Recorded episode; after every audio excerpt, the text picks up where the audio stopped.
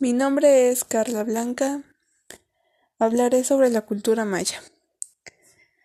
La cultura maya surgió al conocer el cultivo del maíz y así se volvieron sedentarios.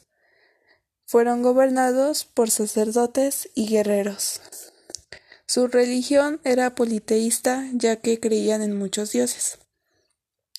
Su comida era maíz, semillas, trigo, entre otros, ya que practicaban la agricultura y también la pesca gracias a su abundancia de, en ríos. Su vestimenta era faldas largas y camisas amplias gracias al cultivo del algodón. Su ubicación era en el sureste, en Yucatán, Campeche, Quintana Roo, Belice, Honduras y Guatemala. Su lengua era yucateca. Su arte eran su calendario y sus construcciones, como pirámides y templos. Una conocida aquí en México es Chichen Itza.